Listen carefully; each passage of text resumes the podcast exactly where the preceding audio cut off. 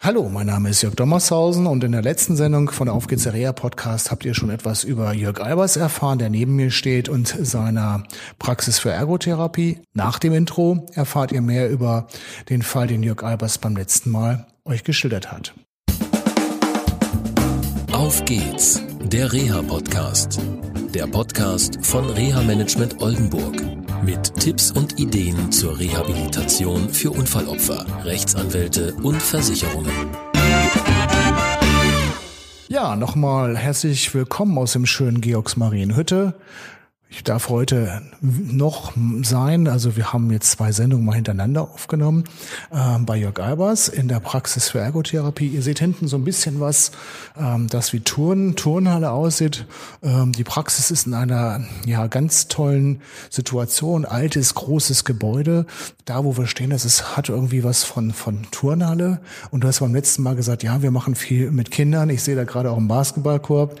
Und ähm, ja, und ähm, aus der Zusammenarbeit Arbeit in einem Fall, ja, haben wir auch festgestellt, dass es ja wir gleiche Werte haben. Und ähm, in der letzten Sendung hast du so ein bisschen was erzählt zum Thema, okay, wie kommt jemand wieder ähm, dahin, wo er hin will? Und der wichtigste Satz, den du gesagt hast, ist, wir haben seine Wünsche ernst genommen. Und das ist etwas, was ich oft erlebe, dass Ärzte, Therapeuten, Reha-Kliniken die Teilhabewünsche, die Teilhabeziele nicht ernst nehmen. Was ist so deine Erfahrung dazu?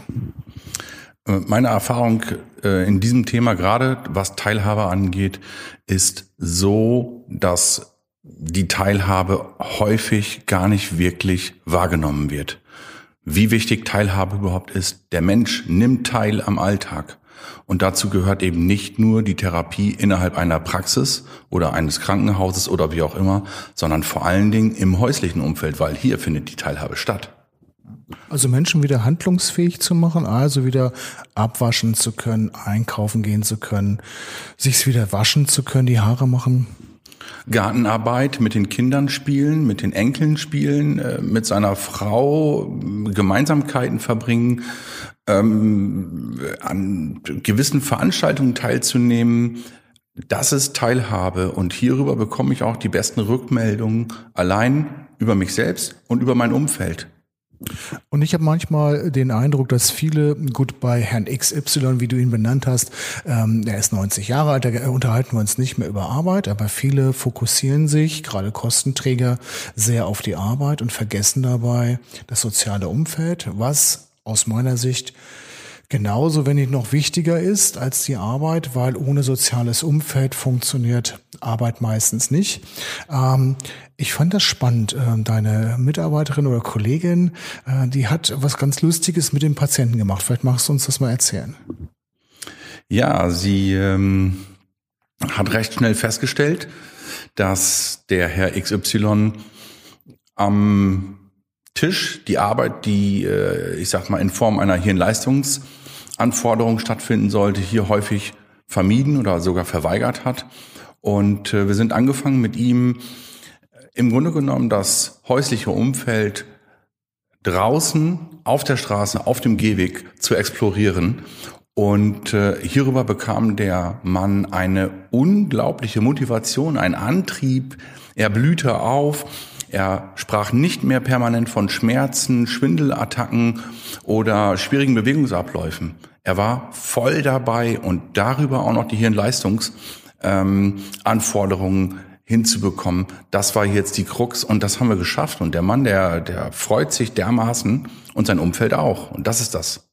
Was ich spannend finde, für den Mann war wichtig, Zeitungen zu lesen. Und er, als wir dieses Abschlussgespräch haben, sagt er zu mir, endlich verstehe ich wieder, was in der Zeitung steht vergessen auch viele, Kommunikation ist nicht nur Reden, sondern ist auch Lesen. Das mit Einbeziehen der, der Verwandtschaft oder ähm, der allernächsten Verwandtschaft haben wir im Grunde genommen über die Frau des Patientens angeleiert und äh, hierüber permanente Reflexion eingefordert, dass wir einfach wissen möchten, wie nehmen Sie Ihren Vater, Ihren Schwiegervater, Opa wie nehmen Sie ihn wieder wahr? Sie kannten ihn von früher und Sie sehen ihn jetzt. Und dadurch sind eigentlich diese Arbeiten zustande gekommen und die Familie ist bereit und hat auch Spaß daran, diese Rückmeldung zu geben. Was ganz wichtig ist in dem Zusammenhang, der Mann wollte ja nicht in die Reha-Klinik gehen und viele Kostenträger sagen, ja, die ambulante Reha, die ist immer so teuer und so weiter.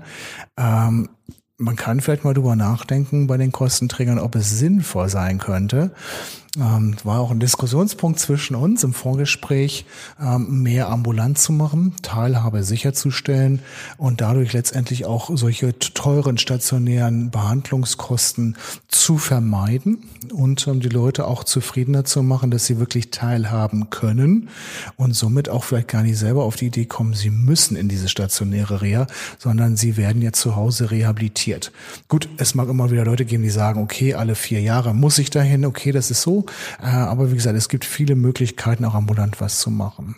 Okay. Jörg, vielen Dank, dass ich hier sein durfte und Gerne. bis zum nächsten Mal. Tschüss. Tschüss. Tschüss. Das war eine Folge von Auf geht's, der Reha-Podcast. Eine Produktion von Reha Management Oldenburg. Weitere Informationen über uns finden Sie im Internet unter www.rehamanagement-oldenburg.de.